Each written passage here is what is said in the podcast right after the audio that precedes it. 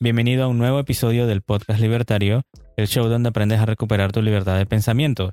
Y hoy tenemos un nuevo hashtag Destazando Libros, donde conversamos sobre las ideas de un libro en particular. Estoy aquí con mi amigo Ferb, el AMCA Bestoico. ¿Cómo estás? Hola, y sean todos bienvenidos a otro Destazando Libros. Perfecto. Y bueno, y yo, JC, ya me conocen, estudiante de objetivismo y minarquista. Si estás escuchando por primera vez, recuerda darle el botón de seguir en Spotify, Apple Podcast y suscríbete en YouTube. Y también síguenos en Instagram como Podcast Libertario. Ahí puedes enviarnos tus preguntas, tus insultos y retos para debatir. Entonces, ¿qué es esto de Destazando Libros? Bueno, cada uno de nosotros eligió un capítulo de un libro y ahora vamos a destacar la idea principal del autor o lo que cada uno entendió de en sí de ese capítulo. Entonces el libro que vamos a destazar hoy es La clave es la libertad, del autor Agustín Echevarne. Una mini biografía. Agustín Echevarne es economista especializado en desarrollo económico, comercialización estratégica y mercados internacionales. Fue profesor de economía en la Universidad de Buenos Aires y actualmente es profesor en la Universidad de Belgrano. ¿No? Entonces, vamos a algo que quieras decir, pero antes de empezar. Sí, me encantó muchísimo el capítulo que elegí. Que, bueno, me va a tocar hablar más adelante, pero de salida les puedo decir que este es otro libro muy, muy, muy recomendado para que se lean y aprendan muchísimo más de libertad. Perfecto. Bueno, en este caso empiezo yo porque elegí el capítulo número uno, pero elegí el capítulo número cuatro. El capítulo número uno se llama La pobreza de nuestros ancestros. Y básicamente él explica toda la historia de la humanidad desde que somos Homo sapiens hasta donde hemos llegado en la civilización actual. Pero la cosa es que vayan a leerlo y vean todas esas partes y todos esos detalles y todo de cómo llegamos poco a poco eh, a través de nuestro ingenio a tener la civilización tecnológica que, en donde estamos actualmente.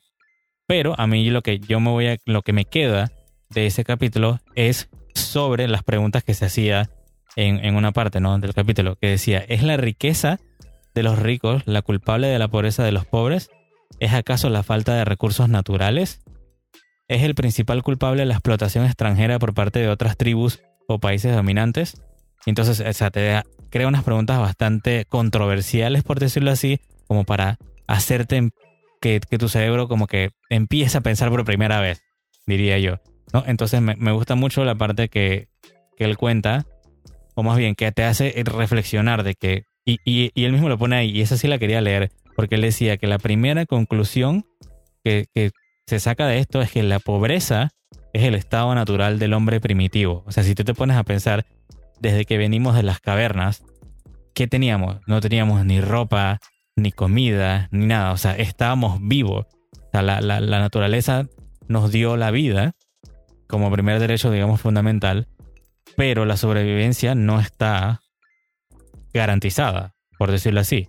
Entonces, la única arma que tenemos nosotros o la única herramienta que tenemos para poder salir de esa pobreza que es lo, la, digamos que la base o por donde se empieza, lo único que tenemos es nuestro ingenio, es decir, la razón, la mente. Entonces, a través de la mente es como vamos a ver qué podemos hacer. Cazar, recolectar hongos, recolectar, eh, no sé, bayas, pescar en un río. O sea, todas estas cosas las hemos ido, digamos que haciendo poco a poco y ha sido miles de años para poder lograr todo lo que tenemos ahora. Y entonces todo eso lo van a leer en, ese capítulo. Y bueno, lo que yo quería enfocarme más que todo era eso, de que se queden de que el hombre primitivo o de donde venimos siempre en el estado natural que hemos estado es la pobreza. Y después es que aprendimos a despojarnos de esa pobreza. ¿Qué quiere decir?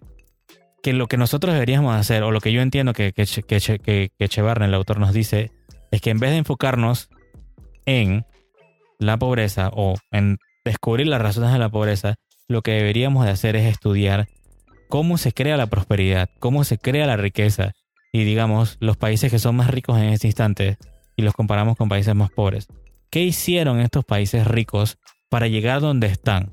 y de repente nosotros si hacemos una, eh, ¿cómo se llama? Una reingeniería a la inversa, de repente podemos entender qué políticas o qué cosas hicieron ellos, qué incentivos crearon, qué regulaciones no quisieron, digamos, para poder llegar a ese punto de crear tanta riqueza y tanta prosperidad y de que básicamente eliminar la pobreza esta natural de raíz. ¿no? Y creo que tenemos muchísimos ejemplos, creo que ahorita mismo uno de los mejores ejemplos que tenemos en la región es Chile, porque Chile venía de reducir, creo que la pobreza, si mal no recuerdo, era casi del 30% hace 20 años y ahora es del 5%. Básicamente casi ya no hay pobres. Una belleza. Es una belleza, o sea, cómo ver estas ideas de la libertad y todas estas cosas pueden llevar a que ya no tengamos eso. O sea, en 1800 éramos, qué sé yo, como, si mal no recuerdo, como, según los datos, mil millones de, seres humanos y el 90% era pobre.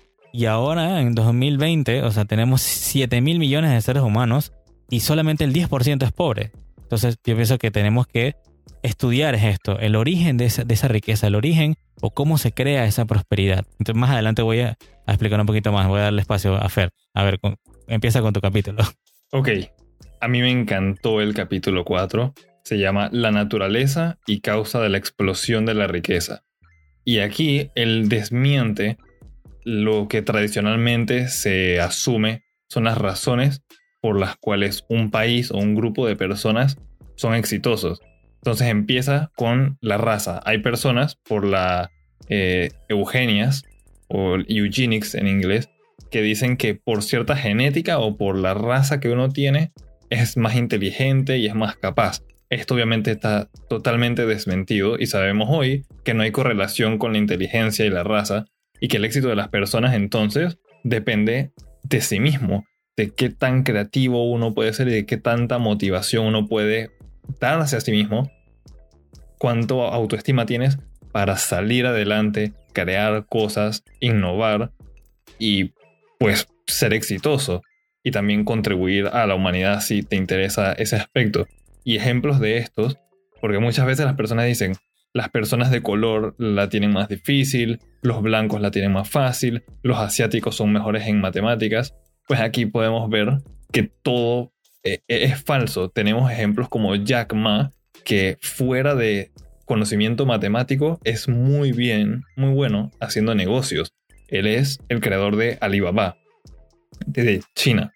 Elon Musk, siendo blanco de Sudáfrica, se mudó a Estados Unidos y bueno, los autos Tesla, SpaceX, Solar City y muchas otras compañías que él ha tratado de empezar es excelente en ciencias. También muy exitoso. Oprah Winfrey, mujer de color norteamericana, una de las personas, nótese que digo no la mujer o no la persona de color o no la mujer de color, sino de todas las razas y bueno, y los géneros de las personas, que solo son dos, eh, ella es de las personas más, de los individuos o humanos más exitosos, más ricos del mundo entero. Apunta principalmente de hacer programas de entretenimiento televisados, sea por cable o por internet. O sea, es también toda una eminencia. Y por último, en los ejemplos que quiero dar, Sundar Pichai, que es indio americano, o sea, mm, de descendencia de, la India, y él es el CEO de Google, una de las empresas de tecnología más grandes del mundo, también extremadamente exitoso, que ha contribuido a crear muchísimos trabajos para un montón de personas que terminan sacándolos de la pobreza. ¿Y qué quiero entonces mostrar con esto?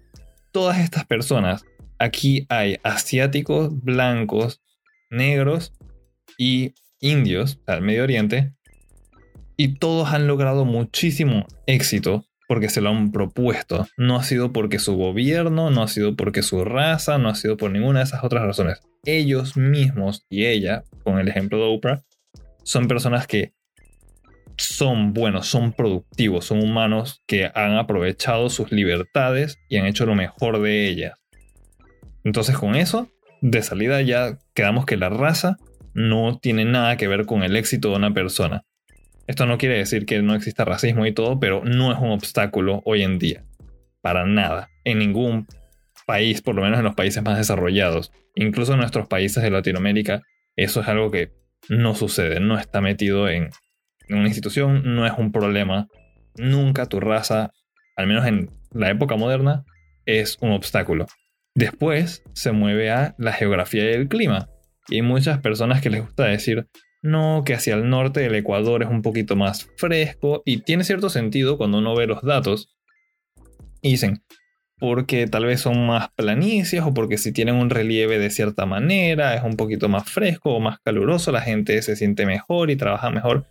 Y estos son cosas, factores del ambiente que pueden contribuir a que las personas la pasen mejor y ayudarles a ser más productivos, más sin embargo no significa que simplemente por estar ahí tú vas a ser exitoso. Ejemplo de esto son países que no comparten nada bonito en el sentido de ser fáciles para trabajar. Países como Suiza, que es un montón de montañas, frío, lejano, bien metido al norte de Europa. Y cuando uno lo busca, ellos, recursos naturales, casi no tienen nada. Principalmente minan sal y un par de rocas, pero es uno de los países más ricos y prósperos de todo el mundo aún siendo que su, geografía no es lo que uno pensaría como algo ideal. Y solamente como un 10% de todo el territorio de ellos es utilizado para la agricultura. Entonces, para esas otras personas que a veces dicen que no, que tienes que tener un país exitoso solamente cuando tienes eh, soberanía alimentaria, por ejemplo, sabemos que es total basura, no funciona. Pero muchos dirán aquí, bueno, pero es que es Europa y entonces tiene las otras ventajas. Vámonos a un ejemplo que yo encontré con un amigo, o bueno, un amigo me compartió, y es Seychelles.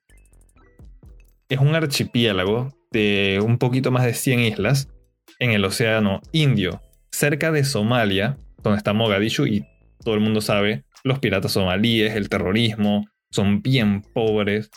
Seychelles es uno de los lugares más ricos de África. Es tan rico que se compara con Panamá y Panamá es uno de los lugares más ricos de Latinoamérica también. Y estamos hablando de que tiene una población por debajo de un millón de personas, al menos con los datos que encontré del 2018. Y no tienen recursos naturales, son unas islas, tienen solamente un par de pescados. Entonces de nuevo vemos que la geografía y el clima no les impacta a esas personas para simplemente ser mejores, ellos vieron lo que tienen y pensaron, ¿qué podemos lograr? Vamos a trabajar con esto y vamos a hacer lo mejor que se pueda para que todo el mundo pueda ser productivo. Y bueno, la tendencia obviamente aquí es que todos estos países y todas estas personas que hemos mencionado o que he ido mencionando gozan de muchísima libertad que les otorga espacio para que su creatividad fluya y se desarrollen economías basadas en nichos que uno tal vez no hubiese pensado, pero que otras personas sí se dan cuenta. Seguimos entonces, él después va y, mencionando que al final es, la idea en sí de la libertad lo que ha logrado tanto desarrollo. Este, este capítulo siento que es un complemento al capítulo de que, que JC eligió, que es el primero, porque va dando las explicaciones de por qué las explicaciones tradicionales, de decir, es la raza, es el clima, es no sé qué, es ta, ta, ta, todas tratan de apuntar a cualquier otra cosa que no sea el individuo para decir ese es el culpable o el causante del éxito o la miseria. Y nos tenemos que dar cuenta de algo. Al final es el individuo mismo el que está creando su condición de éxito. Nosotros como seres humanos nuestra condición natural es la miseria, es ser pobre. Ningún país empezó simplemente siendo rico. Ninguna de las otras personas que hemos mencionado nacieron siendo ricas. Tal vez sus familias tenían cierta cantidad de dinero, pero ellos por su cuenta lograron multiplicar cientos o miles de veces sus riquezas. Igual que con estos países, ¿quién hubiera dicho que un par de montañas frías alejadas de todo, sin recursos naturales, se fuesen a convertir en uno de los países más exitosos que hay. O que de todo África, con tantos recursos de petróleos, diamantes, agricultura, un grupo de islas fuese a ser de las más exitosas, en medio del mar, justo al lado de donde hay un montón de piratas terroristas y muchísima pobreza. Entonces hay que condenar la esclavitud de cualquier forma, hay que decirle no a cualquier limitación de la creatividad y libertad, pues, humana, y entender que la competencia perfecta no existe. Tratar de echarle la culpa a factores del ambiente o externos de que uno está en desventaja o el otro está en desventaja es total basura. Sí, te puede ayudar tal vez un clima más cálido y no tienes que luchar contra el frío o contra un calor extremo. También te puede ayudar un poco que sea más fácil plantar ciertas cosas en tu terreno para crecer comida o si tienes petróleo también es como una gran ventaja. Pero al final del día va a ser tu capacidad como individuo de encontrar la manera de explotar esos recursos. Y mientras tú como individuo no seas creativo, no goces de libertad y no puedas entonces explotar estos recursos de la mejor manera, no vas a lograr nada. De nuevo, la, la, culpa va a recaer en la persona y no en su ambiente. Ejemplos de este tipo de, de problemas pues de la intervención estatal para crear esta competencia perfecta en la que todos estamos balanceados y una igualdad absoluta es algo que a mí me gusta muchísimo y es con los autos de carreras. Como mencioné en algunos otros episodios, me encanta la mecánica. Lotus, el Lotus 88, el Brabham BT46 o el Porsche 919 son autos de carrera muy buenos que estaban sujetos a regulaciones dentro de las carreras, cosas que los limitaban a decir dije cierta velocidad, cierto caballaje, y cuando salían de ese ambiente, cuando ellos querían empujar a ver qué tanto sus equipos, qué tanto las personas podían innovar, se dieron cuenta de que los motores podían ser más eficientes, consumir menos gasolina, mayor aerodinámica, que funciona o impacta el mundo de la aviación. Es, es prácticamente un juego, es un deporte, y uno no se esperaría que poner regulaciones absurdas termina impactando entonces el desarrollo y el avance de las personas. Imagínense ustedes cómo sería si los jugadores de fútbol tuvieran que limitarse a correr a cierta velocidad o a meter cierta cantidad de goles. O peor aún, que en la NBA mandaran a los más altos a agacharse para ser del mismo alto que los demás y que todo estuviera equivalente. Eso no es libertad y nunca podríamos ver entonces las capacidades absolutas o el límite de esos humanos. Sería de verdad una tragedia. Entonces limitarse, para mí esto es lo que extraigo de aquí. Uno se limita a sí mismo, no el ambiente ni nada más. Es el individuo al mismísimo individuo. Y limitarse entonces, por las razones que mencioné, es ir en contra del progreso. Perfecto. Tremendo discurso. me encantó, me encantó este capítulo de verdad. Voy a tratar de leerme el libro entero. Es, fantástico. ve a leerlo, tú que me estás oyendo. bueno, entonces yo para ya agregar como digamos la última parte de, lo que yo había extraído eh, y tenía mucho que ver con lo que, con lo que tú hablaste, Fer, es que los recursos en sí no significan riqueza.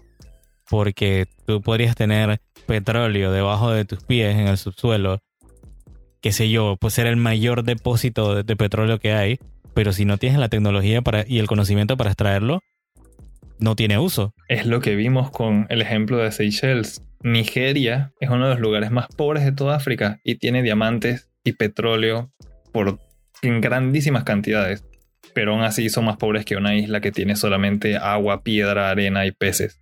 Exacto, esa es la cuestión. Por eso que decía que si no tienes la tecnología y el conocimiento sea, si tienes un estado demasiado grande, titánico, que te prohíbe y te pone regulaciones y no puedes traer la tecnología para extraer el petróleo, para, eh, digamos que, taladrar el suelo. Eh, te ponen regulaciones para no traer taladros, te ponen regulaciones para no traerlos por barco, no puedes traer ingenieros de otro país que sepan cómo se hace para hacerlo más rápido. Todo ese tipo de regulaciones que son una violación a la libertad van a traer como consecuencia de que tu país no progrese. Y la gente obviamente va a seguir siendo pobre, porque ese es el estado natural, que es lo que hemos hablado en todo este episodio. Entonces, por lo menos hay un el ejemplo del petróleo se, se ve totalmente. O sea, estás sentado encima de, tu depósito sin herramientas, sin tecnología, sin conocimiento, no puedes hacer nada. Y yo traía también el ejemplo del profesor Bastos, que me encanta ese ejemplo, cuando hablaba acerca de la diferencia de un agricultor de África versus un agricultor de Suiza, justo de lo que mencionabas. Que un agricultor de África que está labrando a fuerza de buey versus un agricultor en Suiza que tiene un tractor de última generación. Bueyes flacos encima, sí. Versus un, suizo, un agricultor suizo que tiene un tractor de última generación con 500 caballos de fuerza. O sea, que hace una productividad que no pueden imaginar. Entonces, ¿cuál de esos dos es más productivo al final del día? O sea, el africano que lo hace, cualquiera diría, no, pero eso es de forma tradicional, que no sé qué, sí, normal. Te respeta si tú quieres creer eso. Pero, o sea, ¿cuál es más productivo? ¿Cuál puede llevar su producto al libre mercado para que el, consumidor se pueda beneficiar, para que todos nos podamos beneficiar de ese cultivo y así mismo se llene de plata ese agricultor? Obviamente el suizo sí tiene la libertad de hacerlo, pero el africano con tantas regulaciones, con ese estado en el medio, ese estado presente, ahí tienes, o sea, corrupción, estados enormes, eh, guerrilla, o sea, terrorismo, y ese es el resultado. Tienes países pobres y mantienes a tu población pobre, y lo único que hacemos nosotros en nuestros países es como mirarlo de allá lejos de que, ay, ¿qué le pasará a África? Y no nos vamos a ver con lupa lo que está realmente pasando con esas revoluciones y ese estado y esas violaciones de la libertad, ¿no? Correcto, porque como hemos visto, o sea, la raza, tu origen o tu geografía no tiene nada que ver. Y de salida entonces podemos ver que en África, a pesar de todas las dificultades que han pasado con los años, hay regiones que han demostrado que las personas allá son extremadamente productivas y creativas. La última vez estaba viendo que hay áreas en las que producen, por ejemplo, fibra de carbono o producen medicamentos, o sea, cosas avanzadas que ni siquiera, por lo menos en nuestro país, Panamá, producen en masa. Y al final se reduce a eso. Tantas regulaciones tanto afán por guerra no les ha permitido surgir apropiadamente. Es la falta de libertad. Eso es al final del día. Y bueno, una última conclusión que quería dejar yo, que es lo que dice Echevarne, el autor en, el libro, es que primero debe satisfacer una necesidad concreta del ser humano, estos recursos, y solo se transforman en riqueza gracias al conocimiento aplicado, que es la tecnología que permite su uso útil. O sea que primero hay que comprender o hay que estudiar cómo se crea la riqueza y la prosperidad. Y yo traía un ejemplo, el último ejemplo que iba a dar era el aire acondicionado. Yo estaba leyendo que el primer aire acondicionado que se puso en una oficina fue en 1902. Antes de 1902 no había aire acondicionado en la oficina. Si me estás oyendo ahorita mismo, porque eh, resulta que hay gente que nos escucha mientras está trabajando, son geniales, son bien productivos resulta que tú que estás no viendo ese aire acondicionado, más bien eh, sintiendo ese aire acondicionado tan bueno, donde estás en tu oficina con frío, tal vez tienes hasta un abrigo y todo, pero vives cerca del Ecuador, o sea, lo tienes y tienes ese beneficio gracias a que mentes libres aplicaron ese conocimiento en recursos naturales y convirtieron metales, plásticos, lo que sea, en ese aire acondicionado, en ese aparato tan maravilloso. Así que voltea a ver ese, ese aire acondicionado con cariño que tienes en tu cuarto o en tu oficina, lo que sea. Y muchísima admiración. Con admiración porque tú eres el heredero de ese conocimiento y esa riqueza. O sea, gracias a grandes individuos, tú tienes, no tienes que sufrir de la ira de vivir cerca del Ecuador como nosotros, que estamos acá en Panamá. O sea, yo le hablo a mi aire acondicionado todos los días para que sepan y le agradezco mi aire acondicionado de que gracias por el trabajo que haces por mí. Y me dirán que estoy loco, no, pero es que es verdad, tienes que darte cuenta de todo lo que tienes. Porque hace más de, de, de 100 años atrás no había nada de eso. Y eso es lo que tenemos al final del día que estudiar. Cómo se crea esa riqueza y cómo podemos hacer para que todos puedan acceder a ella. O sea, la, cuestión es no ver eh, simplemente ah, la pobreza y la pobreza nada más, sino la prosperidad. ¿Cómo la creamos? ¿Cómo hacemos para crear más? La pobreza y la miseria son el estado natural la riqueza debe ser el objetivo de todo individuo. Y al final, como el mismísimo título del libro, la clave es la libertad, no hay de otra. Es, es perfecto condensada en una sola frase. Definitivamente que Chevarne es un genio. Ok, entonces gracias por escuchar el Destazando Libros de hoy. Espero que se animen a leer el libro por completo. Si es tu primera vez aquí, dale al botón de seguir en Spotify, Apple Podcasts o YouTube y síguenos en Instagram como Podcast Libertario. Por último, comparte este episodio con tus amigos y familiares y recuerda, tenemos una cultura por salvar. Sigan manteniéndose libres, productivos, recuerden que nada por parte del gobierno es gratis y nos escuchamos en la próxima.